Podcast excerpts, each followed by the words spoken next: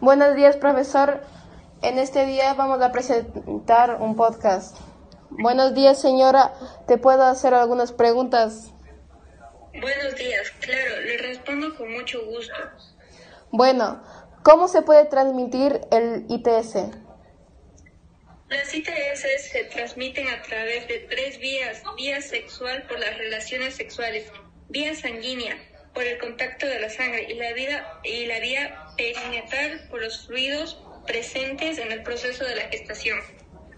Muy interesante. Bueno, gracias por responderme. Que tengas un buen De día. nada, de nada, que tengas un buen día también. Buenos días, señor Jordi. ¿Le parece bien si le hago algunas preguntas? Sí, seguro. Bien, entonces, ¿sabes qué son los ITS? Sí, sé sobre las ITS. En realidad, esa es la razón de que estoy aquí para que me revisen sobre las ITS porque tuve contacto sexual sin protección. Bueno, Buenos días, Jordi. Buenos días, doctora. Ah, vengo para hacerme exámenes sobre la ITS. Ya te hice los exámenes y se ve que tienes una enfermedad que se llama herpes. Esto no puede pasar.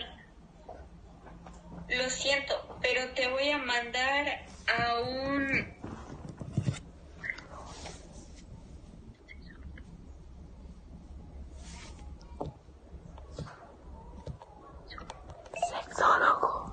A una sexóloga. Y que eh, para que empieces tu tratamiento. Gracias. Buenos días, señor Jordi. Buenos días. Una pregunta. ¿Es curable el herpes? No, no es curable, pero puede dejar de progresar el herpes con un tratamiento. Está bien.